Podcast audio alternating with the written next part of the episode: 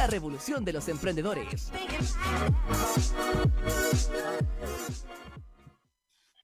¡Hey tú, emprendedor! De todo para tus proyectos en www.radiolabchile.cl y sé parte de nuestra comunidad virtual.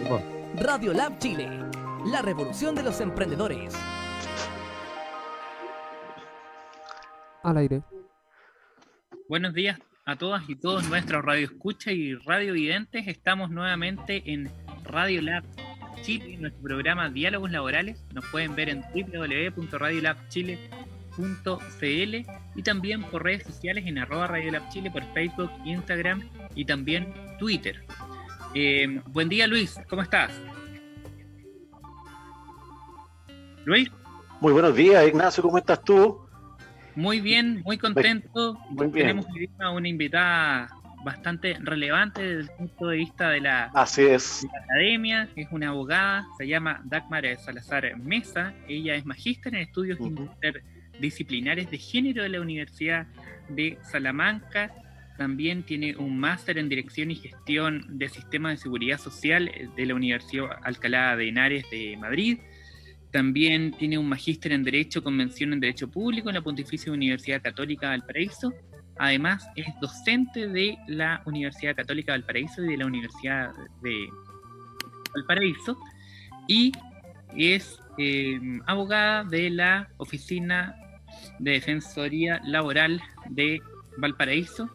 Eh, así que estamos muy contentos de, de tenerla en este espacio en diálogos laborales vamos a estar justamente hoy día tratando un tema muy importante como son los efectos que ha provocado la ley sobre protección del empleo en la seguridad social, en el sentido de que existen, entre otras medidas, ¿no es cierto?, la suspensión de la relación laboral durante este eh, acto de autoridad, eh, en la cual se provocan varios, ¿no es cierto?, eh, efectos o varias consecuencias producto de esta suspensión, Luis.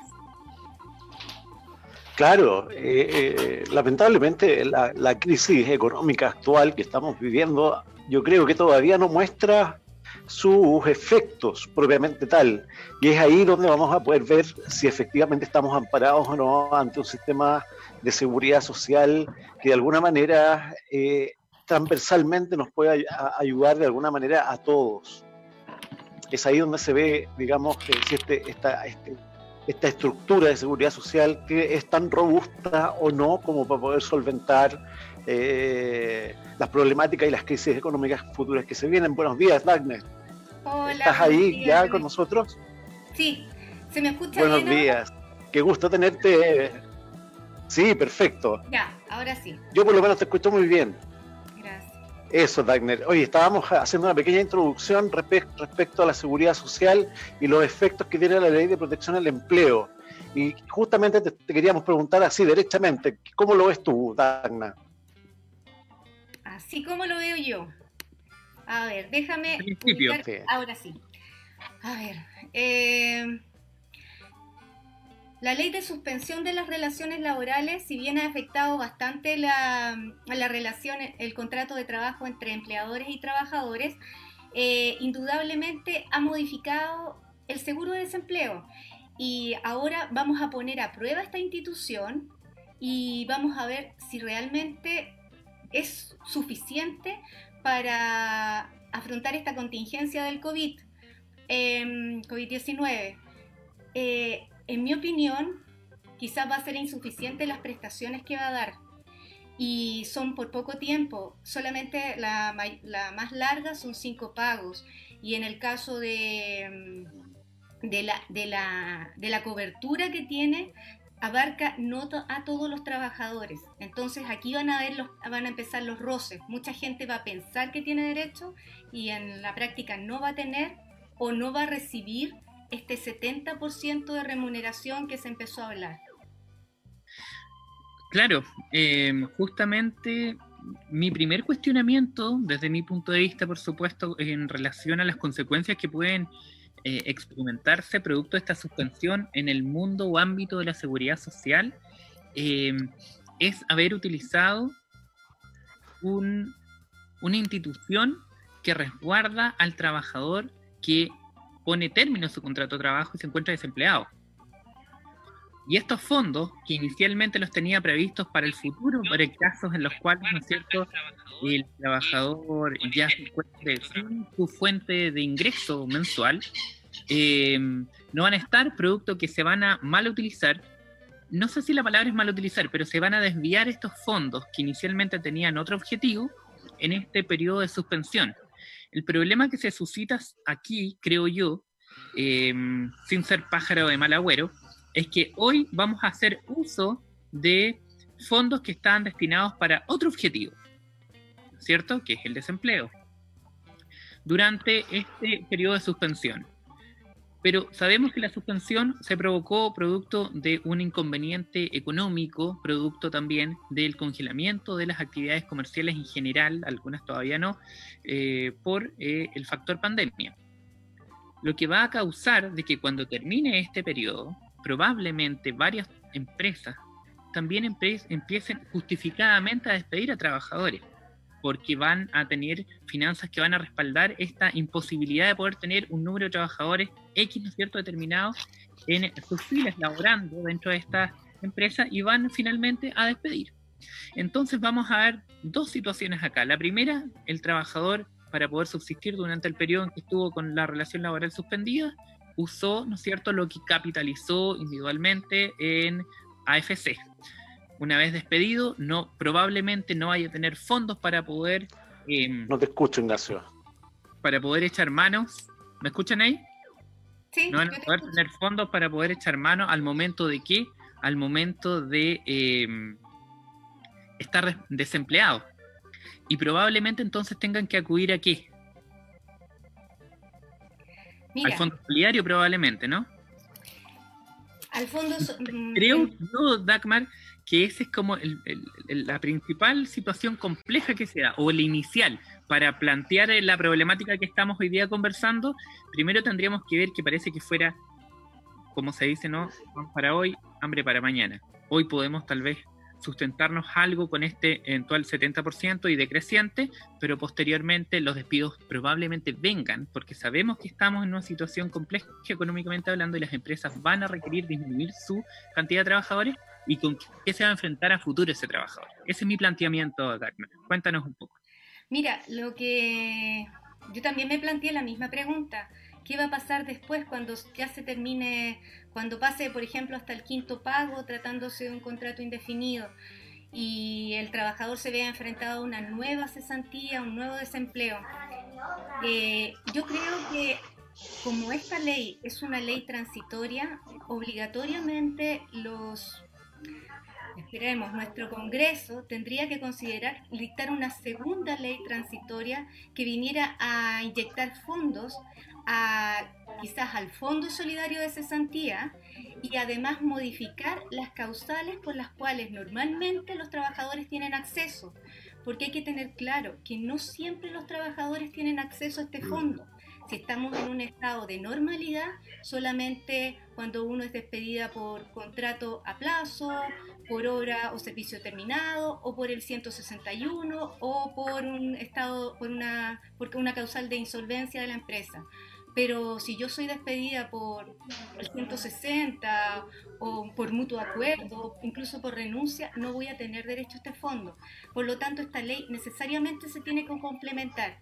Mi temor es que no lo logren, no lo logren ver o no lo logren anticipar, porque si no estamos pateando un problema hacia adelante.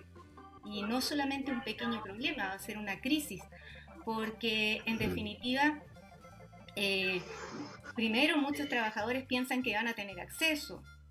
Piensan los pensionados que trabajan, no tienen acceso.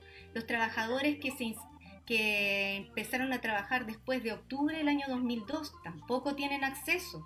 Muchos trabajadores están convencidos que van a cobrar el seguro cesantía, llegan a la FC y allí se enteran que no tienen derecho. Entonces han actuado sobre seguro en, pensando que la mayor parte tiene derecho y además, bueno, y el gran problema, ya veníamos con una situación de, de, problemas económicos, por lo tanto muchos empleadores no han pagado las cotizaciones. Entonces, de verdad es cegarse a, yo no sé, la, la, la exigencia de, de, pago de cotizaciones previo va a perjudicar muchísimo porque se puso eh, incluso la exigencia que fueran, por ejemplo, las tres últimas, las dos últimas, y eso de verdad que debería haber sido más amplio. Seis cotizaciones dentro de 12 meses, como es en un caso.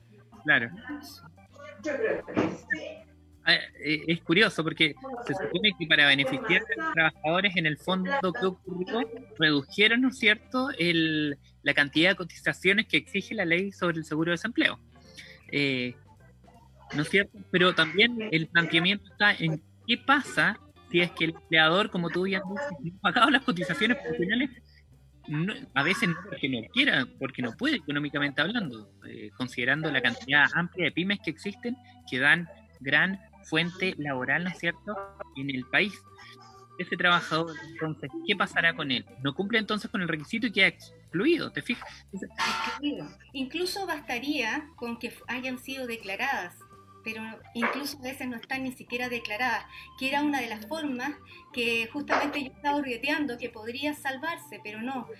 Además, eh, los empleadores muchos no están, eh, acuérdate que hay dos tipos de suspensiones, la suspensión de pleno derecho o automática y la suspensión de común acuerdo.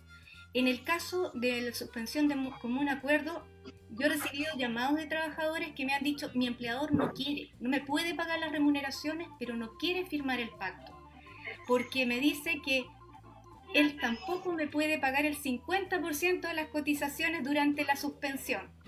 Bueno, tampoco se ha, mm, se, ha, hecho muy público que esta norma al final ya colgando, en unos artículos colgando, pero ya en las disposiciones que le llamaron disposiciones finales, señala que el empleador podría no pagar las cotizaciones en ese periodo del pacto y podría llegar a pagarlas durante después de los seis meses, durante un plazo de 12, en módicas cuotas mensuales que no van a ser reajustables, no van a tener multa y tampoco van a pagar eh, intereses, solamente el reajuste nominal. Entonces, a mí me da un poco de pena que no se, eh, que tampoco se hable solamente lo bueno de esta ley para el trabajador, pero no tampoco para el empleador, que en definitiva va a eh, va a beneficiar al trabajador, porque si eh, la respuesta que le dieron a los trabajadores, no puedo porque no te puedo pagar las cotizaciones, es falsa. Te las voy a poder pagar después. es uno de los temas que justamente junto con eh, Luis René, un par de, de programas que estábamos conversando de esto de, bueno, ¿para quién fue creada la ley? Porque la denominación que se le ha dado es ley de protección al empleo, pero aquí protege al empleo, al, trabajador o al empleador, porque también, y, no es que uno no tenga que considerar una protección a los empleadores desde el punto de vista ¿no? que requieren también un resguardo, una atención a la economía interna que puedan tener para la contratación, para el pago de compensaciones, para el pago remuneracional cuando corresponda. Eh, sin embargo, eh, creo que el título le queda grande a esta ley de protección al empleo. Bueno, eh, bueno Ignacio, ese es el nombre común que se ha tirado así para... Tú lo, denominaste distinto hoy día cuando empezamos el, el programa. Es, un, es una ley de acceso a las prestaciones de desempleo. ¿Por qué se le llamó así? Porque piensa que esta institución, el seguro de desempleo, fue construido pensando en pagárselo a desempleados. Pero ahora, ¿por qué se llama de acceso? porque se le va a permitir a trabajadores activos acceder a estas prestaciones. Y respecto a la, a la idea del gobierno de usar esta, esta institución, mira, actualmente la OIT eh, habla de, de todas las leyes que se están dictando en los distintos países como una legislación laboral de emergencia.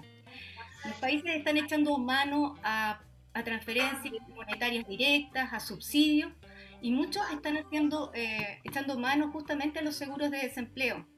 El problema es que en Chile el seguro de desempleo es está, em, no, la suficiencia de la prestación, o sea, el monto de la prestación es muy baja y va a cubrir un tiempo muy pequeño.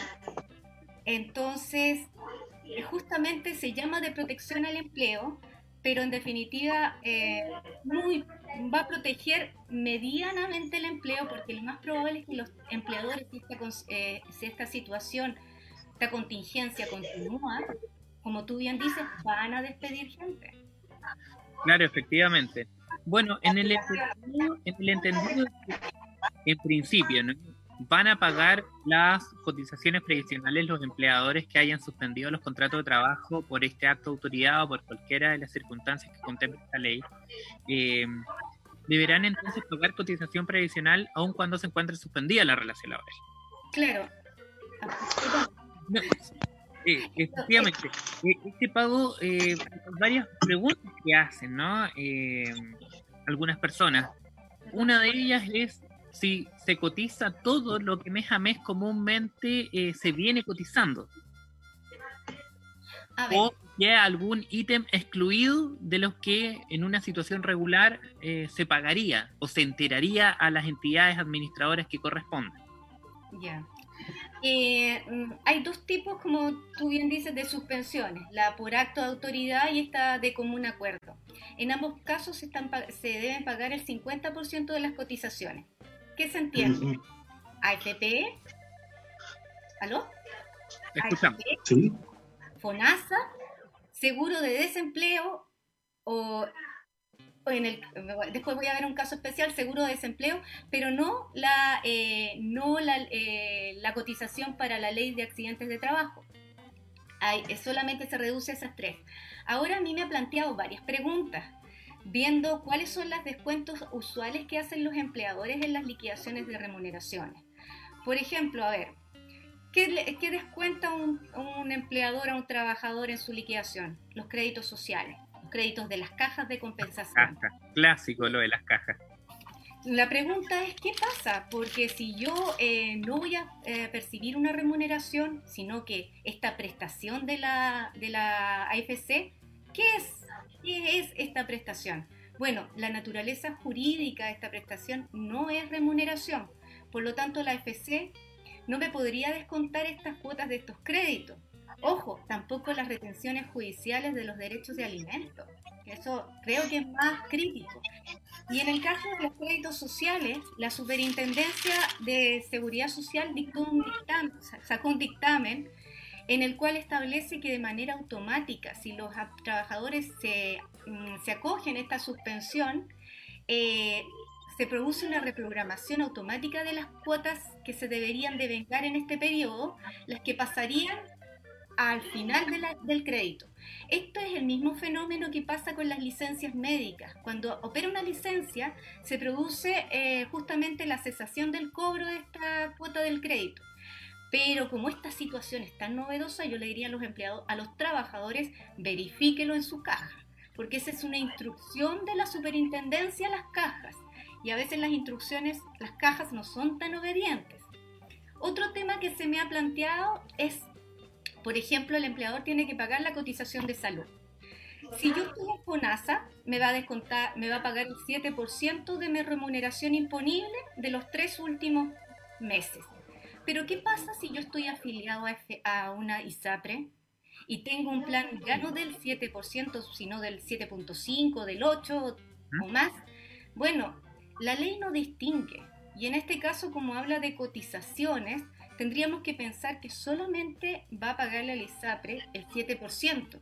Entonces, para el trabajador se va a generar una diferencia que en definitiva va a ser una deuda que él va, va a tener.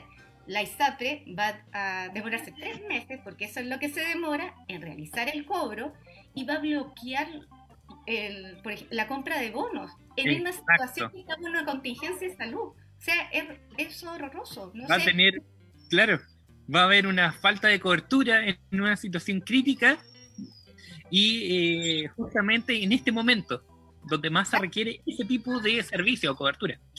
Desde el punto de vista de la caja, yo también comparto plenamente, porque probablemente lo que va a ocurrir es que, salvo que efectivamente las cajas, ¿no es cierto?, se pongan de acuerdo, porque también existe esto, que hay reuniones entre cajas, ¿no es cierto?, o entre distintas entidades, y también tomen como un protocolo eh, en razón de lo que ha dicho la super, la superintendencia. Eh, pero en principio, si no ocurriese, lo que provocaría para el trabajador es deuda. Empezaría a acumular una deuda por el no pago, ¿no es cierto?, de estas estas cuotas, porque en el fondo están comúnmente divididas en cuotas. Eh, son cosas que todavía probablemente Dagmar y Luis no han ocurrido. Sí. Porque esto está ahora. Eh, hay muchas empresas que hoy están viendo cómo poder hacer el tema de la suspensión.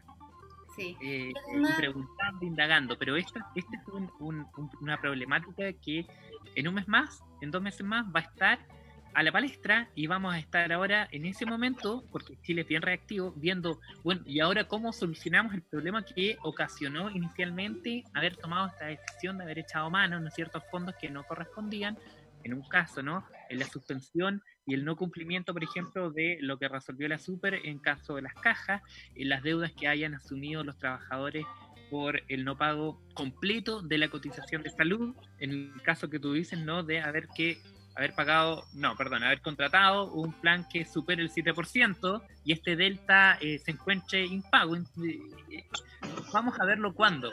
Probablemente en unos tres meses. Yo creo que en unos tres meses porque es ahí donde se empiezan a mover las empresas de cobranza. Y sabes qué? Sí. Bueno, aprovechando esta instancia y como hay muchos trabajadores que quizás se vean afectados por estas suspensiones, eh, y que a veces, y que no ha sido muy, tampoco muy publicitado, en uno de los últimos artículos de la ley se señala que em, junto con esta suspensión el trabajador le puede pedir un certificado al empleador de esta cesantía. ¿Para qué? para presentarla en los organismos financieros. Por ejemplo, si tiene un banco, mira, yo soy, yo, eh, yo atiendo gente vulnerable, por lo tanto pienso en muy chiquitito. Si pedí un crédito en Falabella que tiene un seguro de gravamen, voy a poder llevar este certificado y quizás me den una cesación de pago, me, me trasladen las cuotas. Es decir, en muchas instituciones financieras, en la tarjeta Ripley, DIN, siempre uno, DIN, qué antiguo. Eh, a veces, eh, siempre hay estos seguros de gravamen, entonces uno tiene que tener ojo para ocupar todos los beneficios que nos da la ley. Es importante ese dato. Eh, estimados, los invito a hacer una pausa de un minuto y eh, retomamos este tema. También interesante sería ver el no pago de los accidentes del trabajo, del, de la cotización sobre accidentes de trabajo y enfermedad profesional y la consecuencia también que esto provoca. ¿Sí? Ya. Volvemos en un minuto. Dale.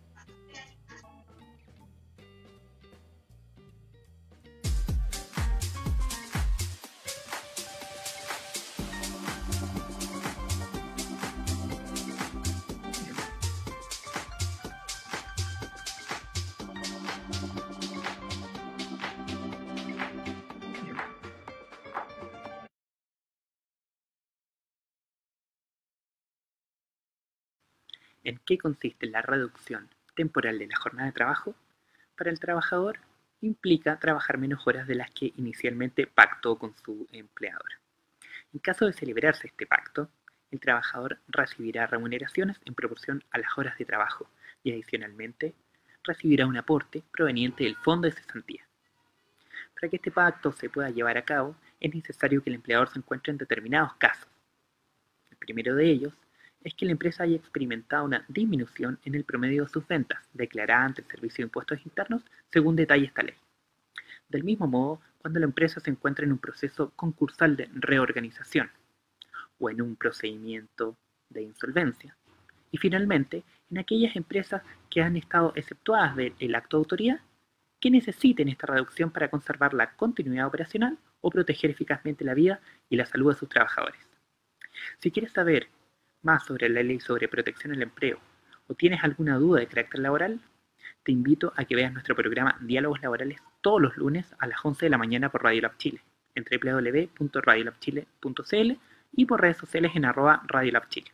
Así también escríbenos a nuestro correo electrónico diálogoslaborales.gmail.com y a nuestra fanpage Diálogos Laborales para que podamos resolver a la brevedad todas tus dudas e inquietudes.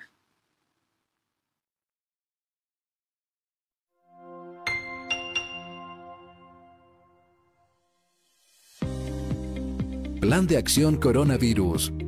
¿Qué hacer para prevenir el coronavirus? Lávese frecuentemente las manos con agua y jabón o utilice gel de alcohol. Al toser o estornudar, cubra boca y nariz con pañuelos desechables y elimínelos. Evite tocar o acercarse a personas con infecciones respiratorias. Infórmese en minsal.cl o llamando a Salud Responde al 600-360-7777.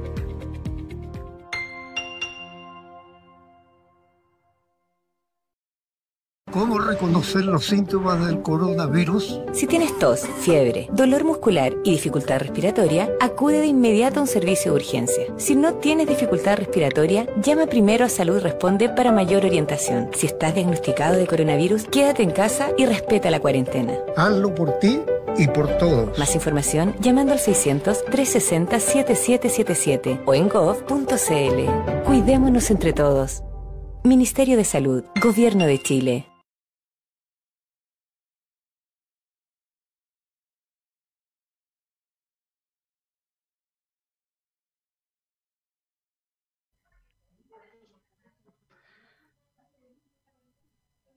Emprendedor, de todo para tus proyectos en www.radiolabchile.cl y sé parte de nuestra comunidad virtual. Radiolab Chile, la revolución de los emprendedores. Al aire. Muy bien, eh, estamos de vuelta en diálogos laborales con la ley 21.227, conversando con Dagna Salazar, una muy interesante entrevista que nos está dando junto a Ignacio Facuse, así que eh, estamos de vuelta de esta pausa comercial de Radio Lab. Em, y bueno, son varios los cuestionamientos y varias las preguntas que van naciendo en esta, en esta ley. Y tenemos a Paul Constia que nos pregunta, voy a hacer un paréntesis antes de, ingresar eh, al tema de las licencias médicas, al tema de, de las retenciones judiciales, etcétera. Me pregunta qué pasa con las trabajadoras de casa particular que no hayan sido incluidas en esta ley, situación que, que, inclusive el Senado rechazó la semana pasada en su, en su discusión. Mira, eh, la situación de las trabajadoras de casa particular es una de las más frágiles, las más perjudicadas porque si justamente cuando yo empecé a hablar del seguro de desempleo, esos, ellas son una de las trabajadoras que no tienen derecho a este seguro, porque ellas están sometidas a un régimen de, indemnización a todo evento. Los, empleadores mensualmente les cotizan el 4,11%. En este caso, se pueden acoger a los, pueden aplicárseles las dos tipos de suspensiones, la automática, podríamos llamarla, por ejemplo, una cuarentena, y la de común acuerdo. Pero ¿cuál es su beneficio? Es que pueden concurrir a la, a FP y pedir que se les haga un giro, el primero, del 70% de su remuneración imponible. Y la ley dice, o sea, el giro por el 70% o lo que tengan de saldo en la cuenta. Y si esto se alarga, o bien pueden tener la suerte de tener más saldo o no recibir nada más. Para ellas no opera el fondo eh, solidario de cesantía. Primero, entonces ese es el primer perjuicio. Se comen sus fondos y nadie más las ayuda. Y el segundo perjuicio es que el empleador solamente está obligado a cotizarles salud y el seguro de sobrevivencia. Y entonces, eh, previsión, nada. El 4,11, nada. Entonces, de verdad, la ley de accidente de trabajo, menos. Entonces, de verdad, es, eh, es el grupo de, trabajadores más perjudicados, bueno, dentro de los que reciben, dentro de, los que están considerados en esta ley.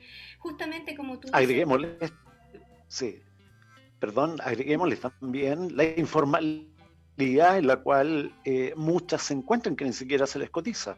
Sí, no, eso ya... Eso es un tema también transversal, el, universo es alto. Nada. Claro, a nada.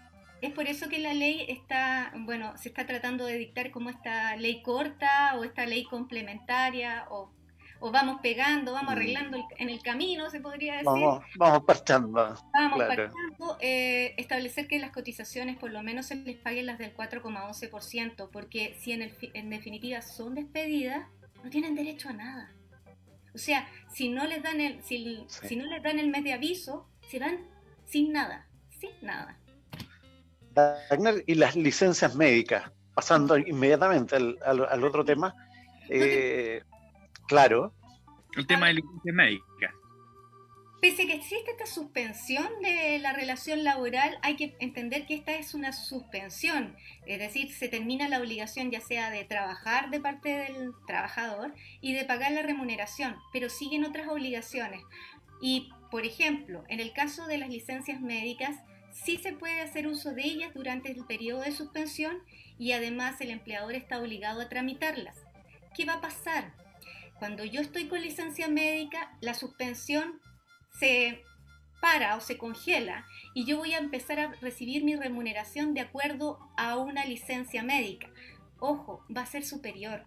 Quizás mucha gente se vea tentada a tomar licencias médicas en este periodo si se encuentra en suspensión. Yo no estoy dando malas ideas, ah. pero es lo que puede Yo pensé que era una sugerencia, pero... y llama la atención que las licencias médicas se van a otorgar por enfermedades comunes no por accidentes de trabajo, porque se parte del, de, la, de, la, de la idea de que no van a haber enfermedades profesionales, que podría ser una tendinitis que yo vengo arrastrando, pero va a ser una licencia común. Y entonces aquí viene todo el tema con las mutuales. Efectivamente, no va a haber entonces en el fondo eh, nada que esté vinculado a accidente de trabajo. Eh, ¿Y qué pasa con las enfermeras? ¿Y qué pasa con las enfermeras, por ejemplo? Es bueno el punto. De COVID, de 19. La, superintendencia está, dictó eh, se pronunció al respecto en un dictamen de considerar las enfermedades profesionales, pero no, pero esta ley como no habla de licencia, como la licencia habló solamente de las ordinarias, nuevamente quedamos en la tierra de nadie.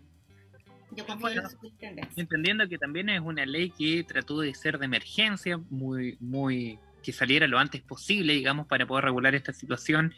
Eh, y desde ese punto de vista fue una cazuela que se cocinó con pocos ingredientes y ahora se está tratando de agregar algunos más, ¿no es cierto?, a la olla, más o menos, para que se entienda eh, este, esa analogía.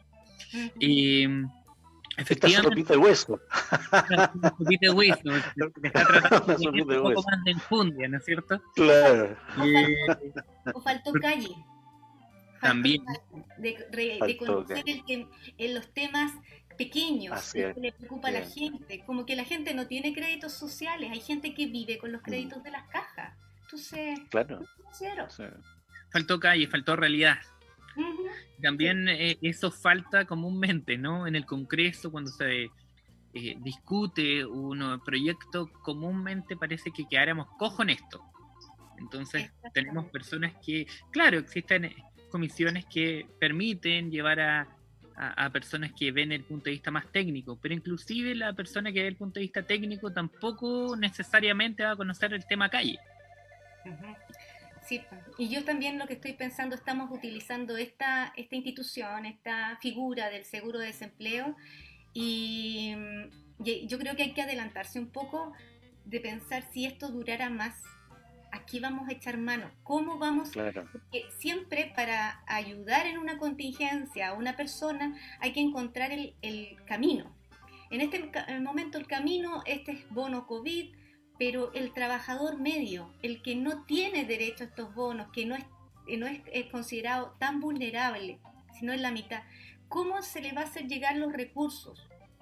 Ahí tendríamos que entrar a pensar desde ya, no solamente en los empleadores, con los, eh, con los créditos blandos, a través de la, para la micro y pequeña empresa, sino como al pequeño trabajador, podríamos llamarlo. Es difícil es difícil entender de que en el fondo nosotros nos encontramos preparados para poder eh, sustentar económicamente un, congelamiento, ¿no es cierto?, como el que estamos viviendo, congelamiento de trabajo, congelamiento económico, eh, una imposibilidad de rentar como se venía haciendo antes de la crisis eh, sanitaria no estamos preparados, eh, eh, obviamente, por eso tenemos que echar mano a los fondos de, desempleo. Sabemos que hay otros países que también pueden estar tomando medidas similares, no digo que seamos los únicos. El punto está en poder darle un análisis un poco más profundo a, en Chile, ¿tenemos seguridad social realmente? Capitalizar individual y que esa capitalización como por ejemplo en el tema del seguro de cesantía. Claro, hay aportes, ¿no es cierto?, particulares por uno y por otro, el empleador también hace soporte respecto de aquello, no solamente el trabajador. Pero en el fondo lo que quiere llegar es rascarse con sus propias uñas, en el sentido de que yo siempre voy acumulando mis propios fondos para después ver cómo me las arreglo en caso de alguna contingencia, ¿no es cierto?, eh, social. Eh, es válido entender que esta situación eh, se deba entender como de seguridad social. Sí, justamente porque cuando la seguridad social eh, se empieza a estructurar, estructurar, se piensa en las contingencias que tiene que enfrentar un individuo que, como te digo, eh, de manera personal no puede y normalmente lo lleva a un empobrecimiento. Por ejemplo, la viudez eh, era la típica, el trabajador moría y toda su prole quedaba a la suerte. Para eso establecieron las pensiones de sobrevivencia. Pero ahora justamente Chile se, empezamos a compararnos entre los países cómo estaba implementada la seguridad social en cada país. Y, mientras más fortalecida esté, más fácil va a ser enfrentar este problema. En Chile pensemos que la seguridad social, por ejemplo, ya una rama de ella, que es todo el tema de las pensiones, las manejan las AFP. Este seguro este es un seguro privado que también está administrado por, un, por una AFC, que finalmente son las AFP las que están detrás de la AFC. La salud, tenemos un sistema mixto, pero justamente por este poco fortalecimiento ante este tipo de contingencia vemos lo débil que es y, por ejemplo, como tú dices, en otros países también se discute. En Perú, que es como un caso similar, porque también está con este sistema de pensiones privadas, también tiene la, pesadilla de las AFP. Eh, justamente en este momento, yo no sé si ya se aprobó, pero sabía que había una discusión de justamente ayudar a los trabajadores a través de un seguro de desempleo, pero con cargo a sus fondos de pensiones. Mm. No a ser que ahora los creativos, cuando se, cuando se termine el fondo de, desempleo, digan, por fin, mire, podemos meterle mano a los fondos de FP por esta única vez, pero de manera indirecta. Pero administrar la AFC, y yo creo que en la pasada, algo, algo va a quedar. algo claro. Es el clásico de Chile. Comúnmente funciona de esa forma, ¿no es cierto? pero sería una solución. Pero sería una claro, es una buena solución, o ah, no sé si es buena, es una solución. Hoy tampoco estamos en un, en un plano de poder evaluar si las soluciones son tan buenas o tan malas, porque lo que requerimos hoy es poder eh, salvaguardar el día a día casi, porque así Justamente. está este, este congelamiento. Ignacio, eh, eh, eh tengo una pregunta de Eduardo Geria, amigo y colega también tuyo. Eh, que nos pregunta eh, que hay cuestionamientos por desviar fondos destinados a una contingencia, entre, entre paréntesis desempleo, para utilizarlos para una emergencia sanitaria. ¿Es constitucional esa desviación? Saludos. Saludos, me dejó con la pregunta, saludos. Bueno, a ver, ya esto más, más escapa al derecho del trabajo, ya esto es un tema de, de administrativo. También, Claro, pero hay que recordar que eh, aproximadamente a finales, de, a, finales, me acuerdo, a principios de febrero, se dictó un decreto del el 4 del, del, año 2020 del Ministerio de Salud que declaró la alerta sanitaria y dentro de la alerta sanitaria se le dieron amplias, amplias facultades también al Ministerio de Salud y se, bueno, y se nombra como director de todo esto al, al Ministro de Salud. Eh, dentro de esas facultades está justamente también la administración eh, de fondos sin, sin dar mucha cuenta de dónde proceden. Pero además recuerden que el 18 de marzo se dicta, eh, se declara el estado de excepción por catástrofe, estado de excepción por catástrofe, por calamidad pública, y en este estado de excepción permite que un 2% del presupuesto del Estado se destine a justamente a, solucionar este problema.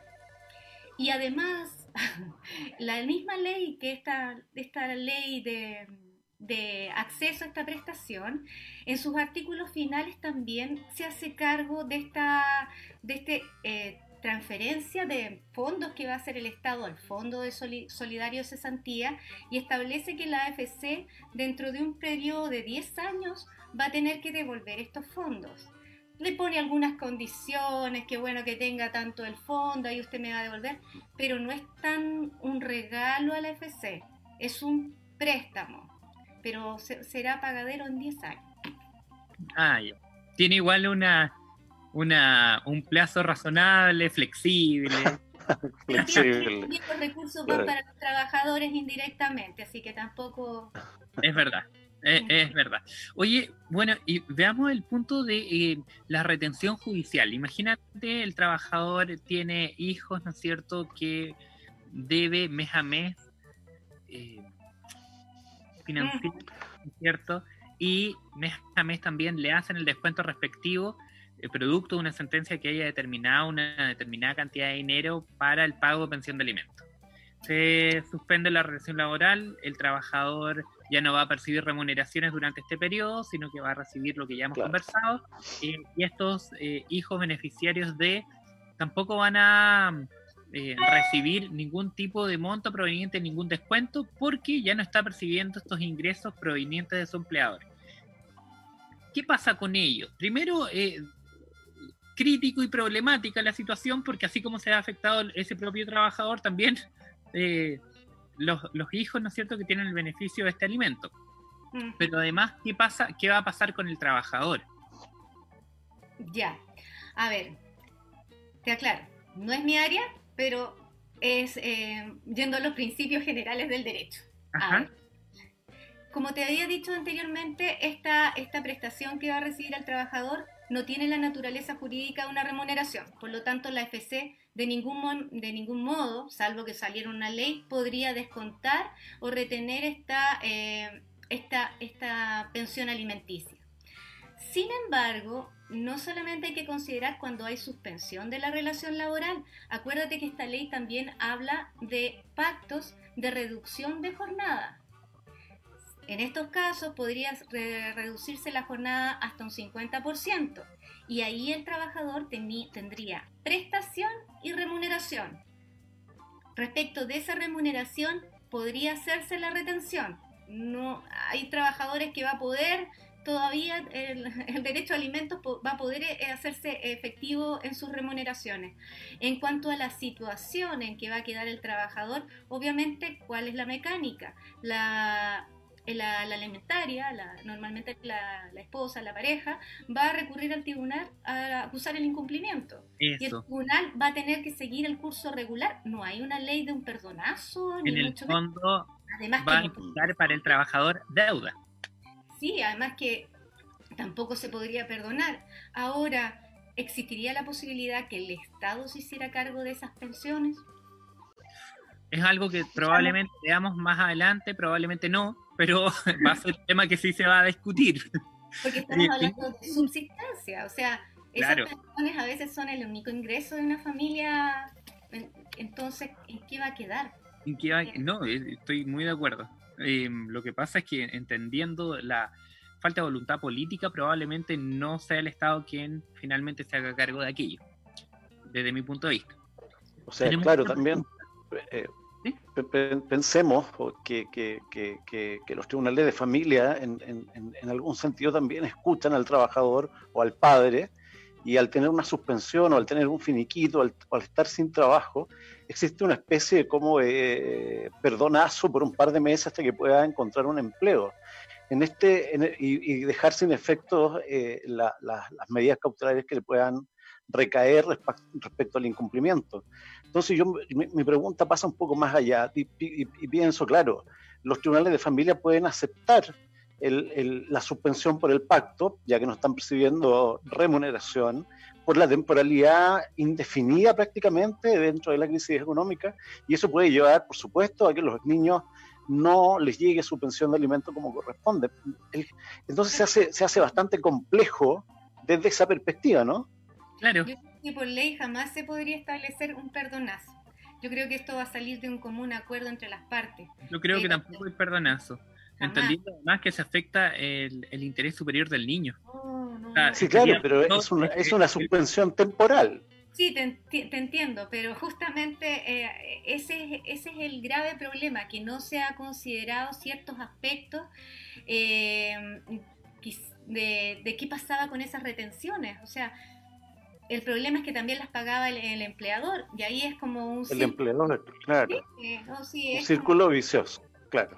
Sí, tenemos, tenemos una pregunta, estimados de Michael Ibaceta nos dice si en los colegios vuelven a clase y, los, y un profesor se contagia con COVID-19 en el trabajo, ¿es tomado esto como una enfermedad laboral? Esa es la pregunta textual que nos hacen. ¿Qué opinan? Es una enfermedad laboral, es una enfermedad laboral porque en ese caso justamente no está en una en un escenario de una suspensión laboral, que es justamente el que es el problema que se nos plantea va y además la superintendencia le está, está instruyendo que justamente el COVID sea considerado una enfermedad profesional. ¿Qué más claro? O sea que habría posibilidad, ¿no es cierto?, de tener acceso a las prestaciones en la ley 16.744 en esta situación al menos que nos consultan. Sí, pues si tú eres especialista en accidente de trabajo y claro, con ocasión de el trabajo. Exactamente. Em, para finalizar, porque nos queda muy poquito y ya tenemos que terminar nuestro programa, em, quería justamente tratar el punto de que al no pagar, em, como bien nos decía Dagmar, eh, la cotización sobre los accidentes del trabajo y enfermedad profesional, también para aquellos trabajadores que se encuentren con eh, la modalidad de suspensión de la relación laboral, también dejaría de ir fondos, ¿no es cierto?, a la ley sana que es un seguro que va en beneficio de los niños que sufren enfermedades graves o catastróficas. Eh, también está relacionado directamente con la seguridad social, que es el tema que hoy día nos convoca en este programa.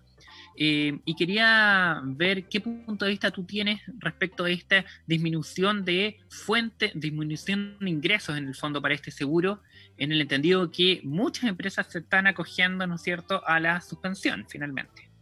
Sí, mira, eh, Claro, ¿cómo va a afectar en este momento? Es que el fondo se va a ver debilitado, no va a contar con tanto recurso. Igual este fondo venía acumulándose hace muchísimo tiempo, pero mm, yo creo que quizás justamente después de salir de esta contingencia, eh, de alguna manera, a través de otra no sé, una cotización complementaria o una, una redestinación de recursos de, de, parte del Estado, tratar de mejorar esa ley, porque de verdad que ha solucionado muchas situaciones de, de enfermedades, por ejemplo, terminales, en que los padres tienen que hacer, eh, hacer, hacer uso de ciertos permisos, incluso hasta por 90, 90 días.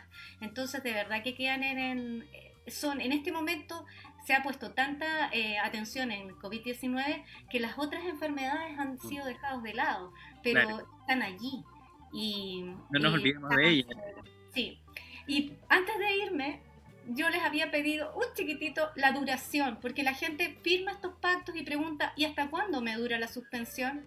Bueno, la suspensión por acto de autoridad dura hasta que dura el, el acto. Así es simple, con un máximo de seis meses hasta desde la fecha que se dictó la ley. Estamos hablando del 6 de octubre del año 2020. Hasta ahí podría, ah, salvo que haya una modificación. En el caso de esta eh, suspensión de común acuerdo, la que está firmando París, McDonald's, todas estas, pequeñas pymes, eh, la suspensión se puede extender hasta seis meses, o sea, hasta octubre. Y, en el caso de los pactos de reducción de jornada, aquí hay que hacer una distinción porque si hay ciertas empresas que se encontraban eh, impedidas de realizar una actividad, que es normalmente lo que están diciendo las grandes, los grandes eh, empresas, eh, esa distribución de jornada, este pacto puede durar hasta seis meses. Los otros pactos de distribución de jornada, aquí viene lo horroroso, pueden durar hasta el décimo mes hasta el último día del, décimo mes, del décimo mes de dictada esta ley, o sea, hasta el 28 de febrero del año 2021. Eso, esa es la historia, o sea, si a usted le suspende su relación, 6 meses. 6 de octubre. Esperemos que, que no pase, que se resuelva todo mucho antes. Ojalá. Te queremos agradecer, eh, Dagmar, por haber eh, accedido a esta invitación. Fue muy fluido, muy entretenida esta, esta reunión que tuvimos junto a Luis René. Eh, eres muy conocedora, así que para nosotros y para el programa es enriquecedor tener personas como tú de invitada y que nos pueda aportar a nosotros y a todos los que nos ven de esta valiosa información eh, tan vigente, tan relacionada con la contingencia actual. ¿No es así, Luis? Así es. Así que muchas gracias, Dagmar, por estar con nosotros. Te agradecemos mucho porque la, verdad que nuestro espacio es muy, muy, muy cortito también. Tenemos una hora un poco dividida. Así que te agradezco mucho. Ha sido muy ilustrativa tu, tu mm. exposición. Eh, nos falta tiempo para seguir eh, metiéndonos más en el tema de la seguridad social como un derecho humano fundamental que lo tenemos que tratar eh, de, que, se, que se anclen las autoridades y se pueda comprender de esa misma manera. Así que un abrazo grande a la distancia y cuídense mucho.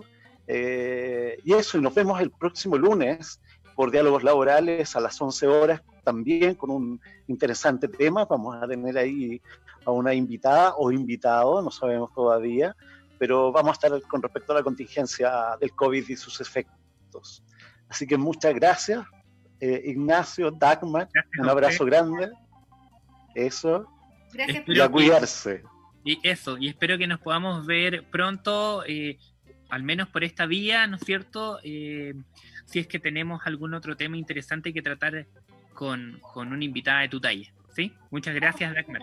Muy agradecida. Bien. Chao. Eso, gracias.